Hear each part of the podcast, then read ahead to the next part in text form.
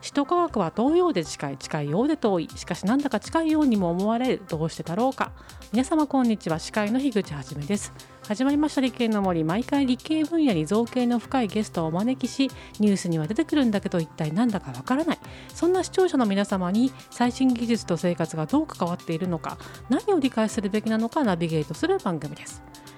3回目になりました。ゲストに JAXA 主任研究開発員佐野聡さんをお迎えしてお話ししていきたいと思います。佐野さんよろしくお願いします。よろしくお願いします。はい、え3回目の今日は佐野さんがお仕事されていたロシアでのお話と、え後半はムー読者だったという佐野さんの独特な旅行体験談を伺っていきたいと思います。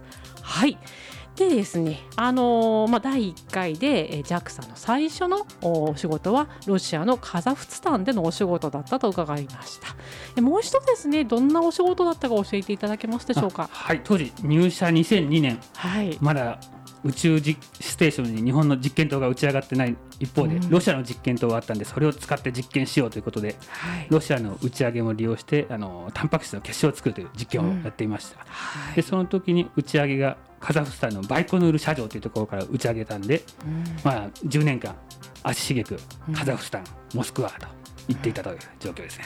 もうやっぱり1年目のロケットの打ち上げ、初めて生で見れた時はもう感激でしたね。すごい振動らしいですよね。もう900メートルという近さで、もうびっくりしました。音も音でビリビリとシャツが揺れ、体に振動がくる。いや壮観でしたね。すごいですね。醍醐味ですね。醍醐味でしたね。でそういった出張長いと23週間、もう多いと年5回ぐらいロシアには行って、もう子供が生まれた後だとなかなか顔も覚えてもらえず。悲しい。もう帰るたびに知らないおじさんが来たぞと泣かれていくというね。もう早く答え識別してくれと。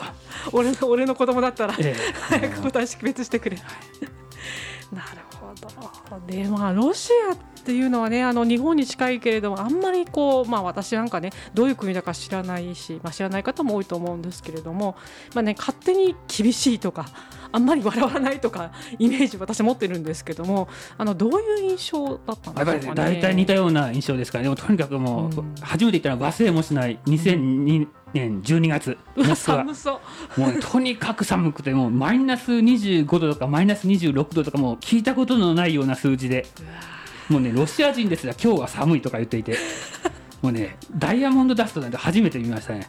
もうダイヤモンドダストっていうなんかセントセイヤの技の名前かと思ったら、実は現象の名前だったというもう昼間から空気がキラキラ光ってもうねひげ生やしたロシア人いっぱいいるんですけどひげが凍ってこうつららができているっていう。すごいなんつう寒さだと。もう頭もキーンともう日本だとマイナス10度20度だと手の先とかが冷たいなぐらいですけどもう頭の先まで冷たくなってきて、もうこれはたまらんっていうことで露店で売ってたのロシア帽っていう通称ウシャンカっていうね狐の毛ができた帽子を買ってもう次来るのいつか分かんないけどもう買うしかないと思ってね買ったらなんと10年間これつ使い続けることになりましたちなみに日本の冬でつけたら暑すぎて冬でも,、もう汗かくんでもとても着てらつけてられないというそういうあったかさですね。あれですかね。よくあの南極の関係みたいな人。あ,、ね、あれですか、ええはあ、でね寒すぎるせいなのかみんなとにかく、ね、2002年の行った頃本当になんかやけにじっと静かにじっとしていて 空港最初モスクワの空港についてパスポートチェックも長すぎるんですよもうなんか列ちょっとずつちょっとずつしか進まないでやっとパスポートチェックしてもらうの2時間ぐらいかかって。で通関で実験で持ってった機器とか出るのに67時間待って。とにかくみんなじっと静かに待ってると。えなんでそんなに時間がかかるんですか？なんかみんな忍耐力がありすぎて。だから日本人だと時間かかってるなと思うんですけどみんな黙々と一歩一歩前進して。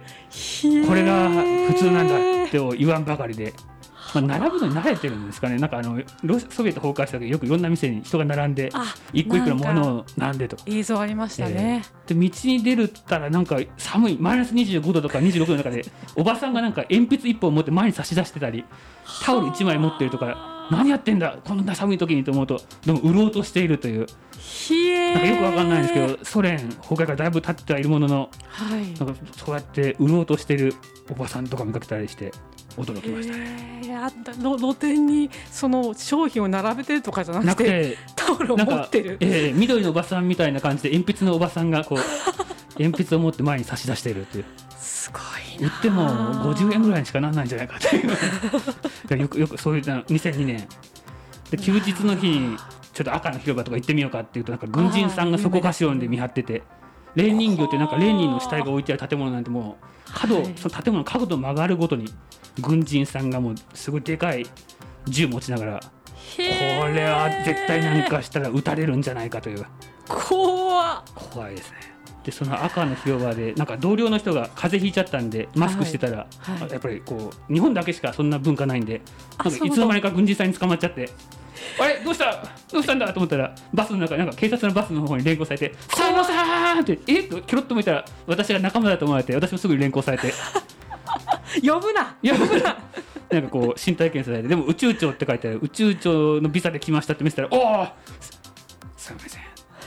いつビニーチェ」で解放してくれまして。怖かったですね。怖いですね。カザフスタンの空港なんて本当にほったて小屋みたいなところで通関も何もなくてはあ。銃でかい銃持った人が10人ぐらいとドーベルマンみたいなのを持った人が10人ぐらいいて変なの持ってたらまず噛みつかれるなっていう雰囲気が満々という。いやーなんか割とあのイメージのままですけどね そう最ですか。初のカザフスタン怖かったですもうバスに乗って実験室まで行くんですけども我々が怪しまれているのかこのでかいトカレフでしたっけ？というでかい銃持った人がずっと見張ってて我々何もしないのにずっとなんかすごい真剣な。やばい。何を怪しまれてるんだと思いながらバスに乗るのも本当に怯えながら乗ってました最初。それが年々発達してきてだんだん資本主義の香りがするようになって、あーなるほど。空港もすごいきらびやかになって街にも街灯も増えてきてすごいショッピングとかおしゃれな街になってあれ？空港行きの地下鉄もできたりしてなんかどんどんどんどん10年間で発展してはいってましたね。鉛筆一本からついにあのショッピング街ができたと。ショッピングがすごい光っててびっくりしましたね、まあ、そういうねと遠い遠いロシアの地でですねあの、まあ、若お若かったでしょうしあの言葉も通じないままお仕事されるのはさぞや大変だったと思うんですけれども、まあ、どういうご苦労があったかまたどれがどんなカルチャーショックなことがあったかお聞きしたいんですけど。まあ、最初、まあ、私も大して入社したばっかりなんで宇宙のこともさっぱり分かんないし向こうのロシア人ってみんな基本英語あんま使えないんで、あそうなんですええね。通訳越しにすることも多くてなんか向こうゴニョゴニョゴニョゴニョ言っててうんロシア語で話し合ってこれはなんか怪しいこと企んでるなっていう感じで怪しいなもうとりあえずこれはあの文化人類学で習ったようにこの少しでも相手に近づくためにはまずは相手の言語から入るの鉄則がありますんであ鉄則少しずつ。ロシア語とか覚えて。ウドブライウトラとか言って挨拶してだんだんこう近づいてきてこう実験準備終わってこうロケットのもう無事に打ち上がると一緒にご飯食べてうんウォッカ飲んだりしてそれを1年1年1年2回ぐらい打ち上げるんですけどそれをやっていくだんだんだんだん仲良くなって同じうちあロシア食でもこうロシア料理が最初緊張して打たれるんじゃないかと思ってたロシア料理も美味しく感じるようにだんだんなってきましたね。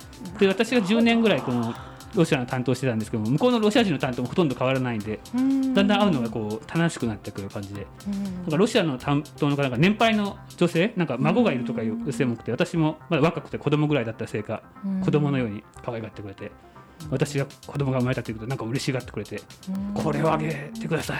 ロシアの民芸品とか。ええマトリョーカ漁師かとかマトリョーシカもいっぱい買いすぎてたんで別のもの。マトリョーシカ家にいっぱいすぎて。なるほど。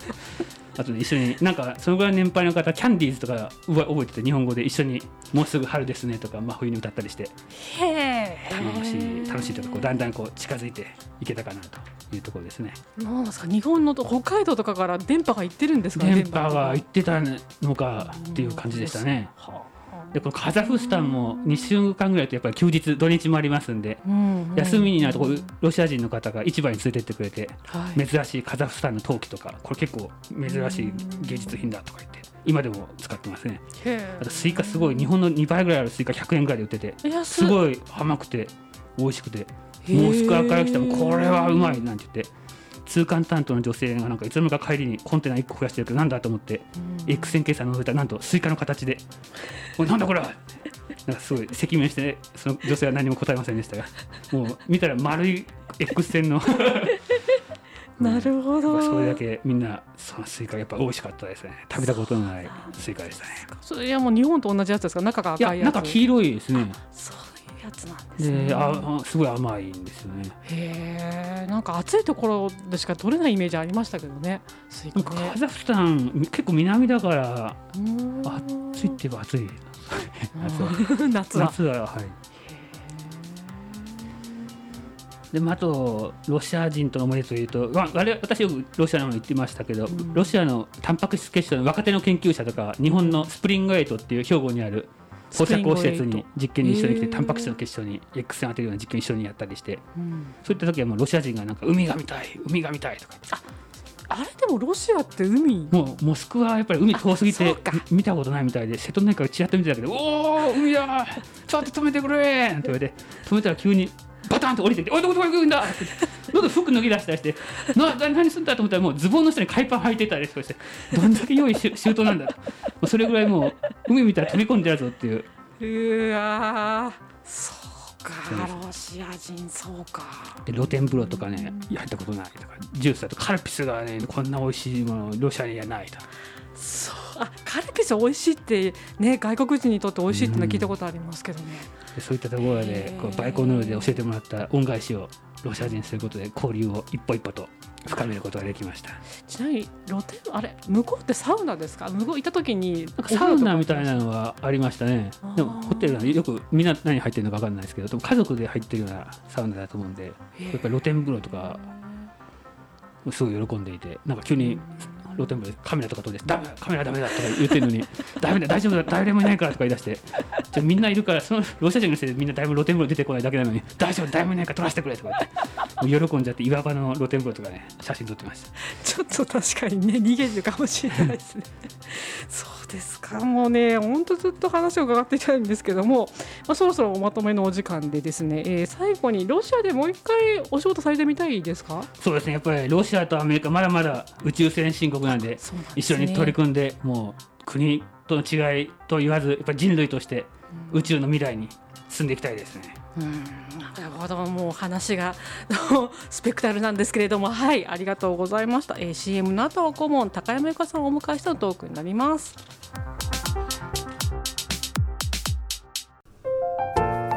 あなたの動画をアップすると企業からあなたに面接依頼が届きます逆指名型就活サイトスタートライン。TSE は鎌倉 FM を応援します。マイナンバー管理システムの老朽化。ご相談は新クライアント総研へ。新クライアント総研は鎌倉 FM を応援します。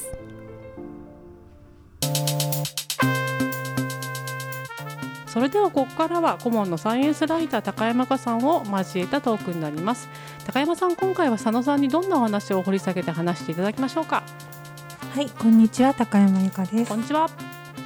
今回実はですね、あの事前取材で判明したことなんですけれども、佐野さんも若かりし日はムーの熱心な読者だったというこあとで、もうだいぶ読んでましたね。もうあれだけが楽しみでした。よムームーにまつわるいろいろな思い出を伺っていきたいなと思います。よろしくお願いしろしくお願いしま。ますす。まず最初、えっ、とムーをムーがきっかけで外国に旅立ったことがあると。すごいそうですね。もう雪男探したいと。イエティですか？イエティですね。どうもその頃もう宇宙人簡単に見つからなそうだなという思いと、はい。ネッシーが急に嘘だと告白されて なんということがと。もうこれはヒマラヤに行くしかない。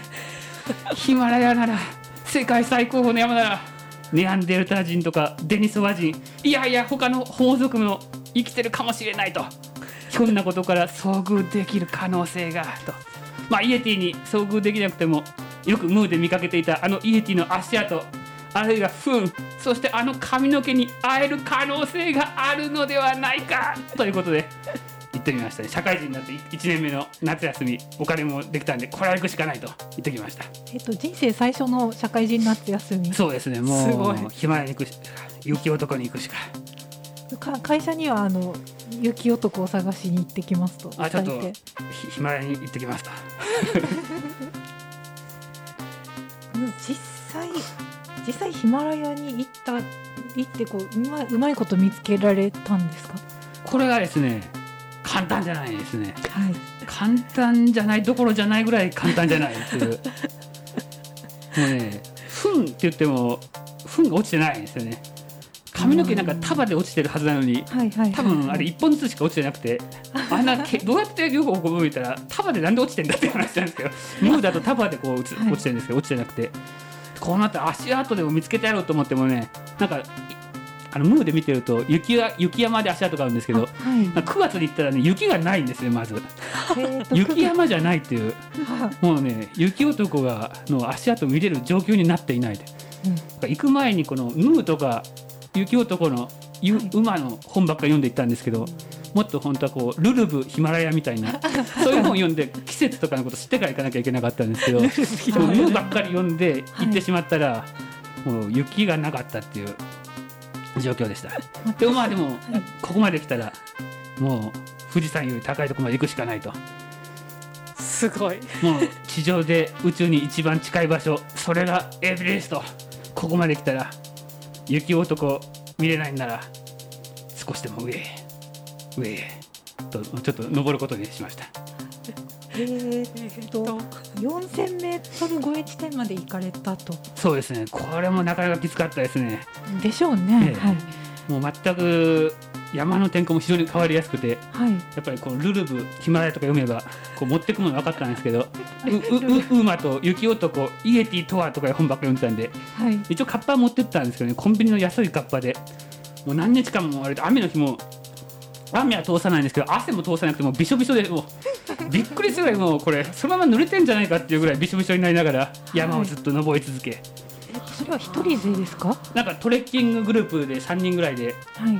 そこはもうはりトレッキンググループ晴らしてくださいと。なんかみんなすごい重装備のすごいいいレインコート着てるんですよ、暑くないですかって「いやこれは汗は通さ通すから」とか言ってええ。シレット靴もなんかいい靴履いて私だけなんかねウーマの本だけ持ってやってきちゃってね筋トレもせずもう膝がだんだん笑ってくるという。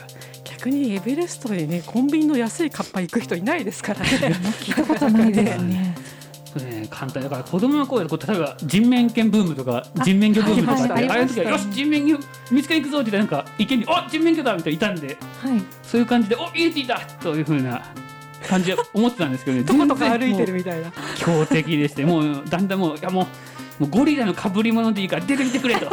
喜ぶから誰か被り物して出てきてくれと。もうそういう心境でしたね。なるほどなんかわかる気がします。でもねやっぱり最後最終的にはナムチェバザールとかを越えて、い。なんか4000メートルを超えられたらやっぱりああついに富士山を越えた。もう地上だけで、日本人では来れない宇宙の近さまで来れたんだと、もう思わずなんかよくわかんない。ドブロクとかもらえて。危ない。飲んで踊ってたらね味わったことないぐらい脈拍がどくどく上がってきて危なかった。もうもうちょっとで雪男が見れそうに心境になりました。危険な旅でしたね。でそれが、えー、と入社1年目の夏休みの思い出、ええー、と入社の2年目にさらに刺激的な旅行にも行かれたと。えまあ、ここは刺激的というかちょっとこう1年目の教訓からすると、はい。小畜梅でこう激ムズ中ぐらい簡単に言うとやっぱり雪男がちょっと難しすぎたはい。じゃないかと思って中ぐらいと簡単とかそのぐらいに行こうと。はい。で中ぐらいといえば人食い族。で簡単で霊長類探検隊かなと。で師匠が言っていた。で師匠の言っていた霊長類探検隊というのはボルネオのジャングルでオランウータン。もうこれしかないと。確実にもうボルネオのジャングルに行けばオランウータンの親子に会うだろうと。もう、ね、ヒマラヤのせいから失敗からしっかり成長してやっぱり人間失敗を糧に成長していきますね。確かには糞と毛は落ちてそうな気がします。でなんかボルネオに行きまして霊長類探検隊ですね。小さいカヌーに乗せてもらって、はい。オランウータンがいそうなところでちょっと下ろしてもらって森の中に入っていくと。はい。でこれがなかなかオランウータンは結果的にはい。小竹梅の地区ですら成し遂げれなかったんですけども、はい。オランウータンを見つけなかったもののなんと天狗猿の住処にたどり着くという奇跡を起こしまして。もうねやったーという喜びとともにやばい天狗猿に囲まれたっていうね怖さ。もう鼻のでかい猿がね20メートルぐらいの上に座っててこっちにら見つけてて。はい。なんかオランウータンとかで優しそうな顔しててなんか人間仲良くなれるのかなと思ってたらもう天狗猿睨んでるだけでなんか本当に天狗みたいになんかこう呪文でなんかしてきそうな雰囲気じゃない。そうあのオランウータンの見た目って、うんえっと、太ったおじさんみたいな感じで思いっきり下膨れ垂れ目なんですよね、なのでなんとなく優しいかなっていう風な印象を持ってしまうんですけど、天狗猿って、えっとこうつるっと卵型の顔立ちにうん。大きな鼻をぶら下げてしかも鼻が確か赤いとか赤くいいんですよこんな感じで体もシュッと締まってて見るからに細マッチョなんですよ。こうモリモリっとしたああのオランウータンのような愛嬌じゃなくて戦士みたいな見た目なんですよね。本当に格闘家。格闘家5人ぐらいが現れてやばいと思って逃げようとしても至る所に格闘家がいてこっちを見ているんです。だた誰かよそ者が来たぞみたいな目で。結局何何頭ぐらいに囲まれていたんですか？でもは1個のところは2頭ぐらいで離れてもまたこっちでかテングザルがいてあこっちにいてもいてどこに行ってもテテングザルがいて。はい。なんかオランウータンの師匠からこうグルーミングって言ってこうここについて虫とか取っていくと仲良くなれると聞いたんではい。オランウータンでもいたら好きあらばグルーミングだと思ってたんですけどもうこ怖すぎて。もうグルーミングなんて言ってこうそんな虫取れないですよ毛づくろいできねる場合じゃないしクークーなんてのんきなこと言ってやれなくて求愛してる場合じゃない。求愛ダンスもね全然できないで。情けないな。こんなことのために人類学を学んだのかと。申し訳ない。申し訳ないという気持ちで逃げ出しました。そうでしたか。えガイドさんいたんですよね？そこはなんかボートでこの辺に行ってください。ガイドさんなんかフリーランスのガイドさんにお願いして。はい。あのオランウータンと人食い族探したいですと。言ったら連れてってくれました。えっとオランウータンと人食い族ですか？ええもう一個の小畜バイのバイ地区か。地区が人食い族ですね。やっぱり雪男は無理だったんですけど人食い族はもう絶対いるはずなんでこれは紛れもなく現地に入れるぞと確信してはい。い行きました、これ現地のガイドさんにこうボートに乗せてもらってただただジャングルの上を、ね、川で1日目は本当に川をずっと登っていくだけではい。で途中でなんか公衆トイレみたいな横になんか床があってここで眠ってとか言われて。よくそこで登ってもう一回次の日またボートでジャングルを遡ってくる。どんどん上に上がってきて、はいもう最後ボートが通れるかどうかって言ったところにたどり着いたのが人食い族ですね。まあでも人食い族って言っても正式にはこう2代前ぐらいにはもう人食いをやめてる族であもう。今はもう食べないみたいで芋を里芋とか作って食べたり栽培技術で生きているっていうねはい。でもつくとみんなこう体にすごい入れ墨。したりちょっとただな雰囲気は感じましたけどこれがうんついに来たぞうんオランウータンも雪男も会えなかったが人食い族に会えた。素晴らしい。素晴らしいであなんかみんな昼間からだいたいなんか日陰に入ってあ暑いから里芋作んないとか言ってなんかどぶろく飲んでてよしよかったら飲んでもらえないかとか言ってね、はい。どぶろくもらったり。で一泊泊まらせてあげるぞとか言われて。でなんか紹介してもらった部屋がなんかもうこう棚に全部頭蓋骨が乗ってて先祖が食べ続けた人食い族のこの骨があってあごご飯ご飯になった皆さん。ご飯になった皆さんの骨が。乗って。やばい。これもしかしたら起きれないんじゃないか。さっきのドブロクなんか入ってたんじゃないかと。そういう恐怖のまあまあもうこれは起きてた方がいいかもしれないと思ったんですけども2日間の長旅であっという間に寝てしまって起きたら生きてましたね。ああよかったですね。よかった本当に。もうあのね人類学教室以来の骨に囲まれる、あ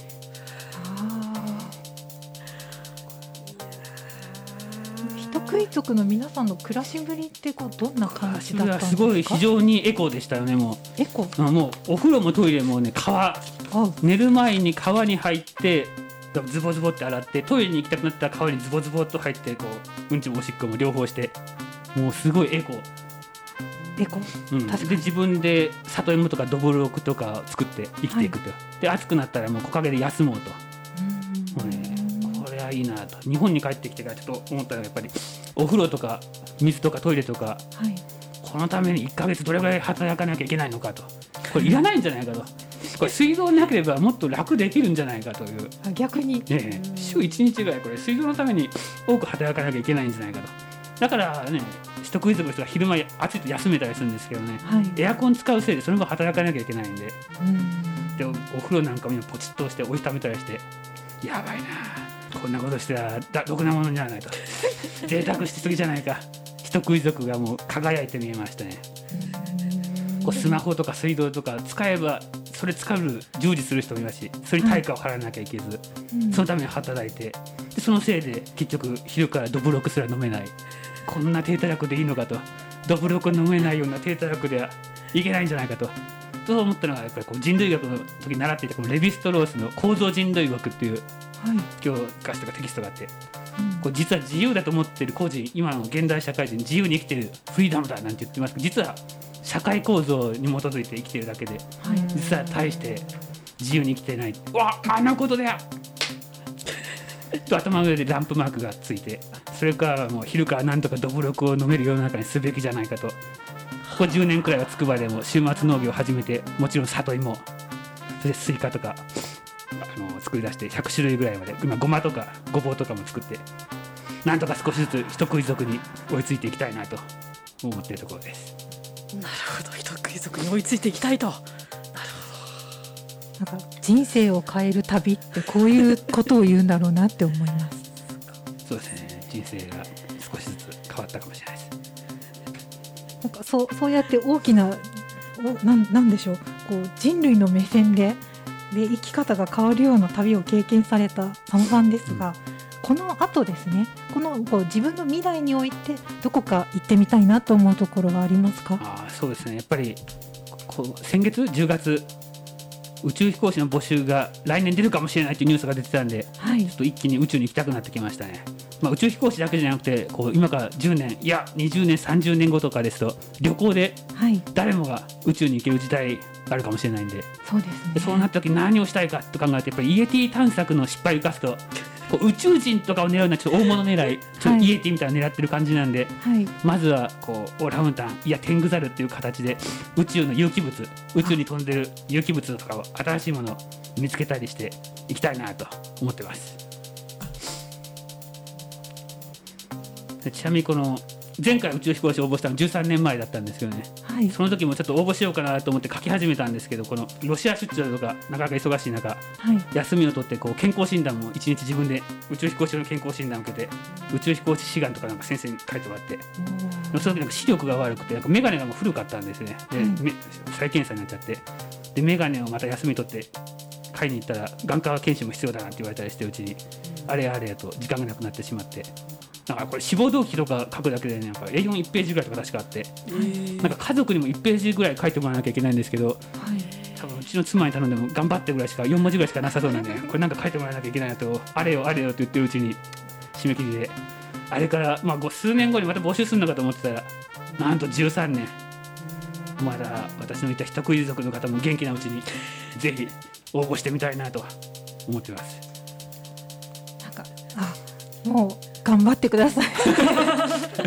あの佐野さん今回もあの示唆に富んだお話どうもありがとうございました。ありがとうございましあた。私も幻の鳥を探しに南の島に飛び出したことは実はあったんですが一応ちゃんとあの地球の歩き方を読んでから行ったなというのを思い出しました。ぜひねあのユーマこう謎の生き物を探しに行きたい方は現地のガイドブックも合わせて購入されたらいいかなと思います。ありがとうございました。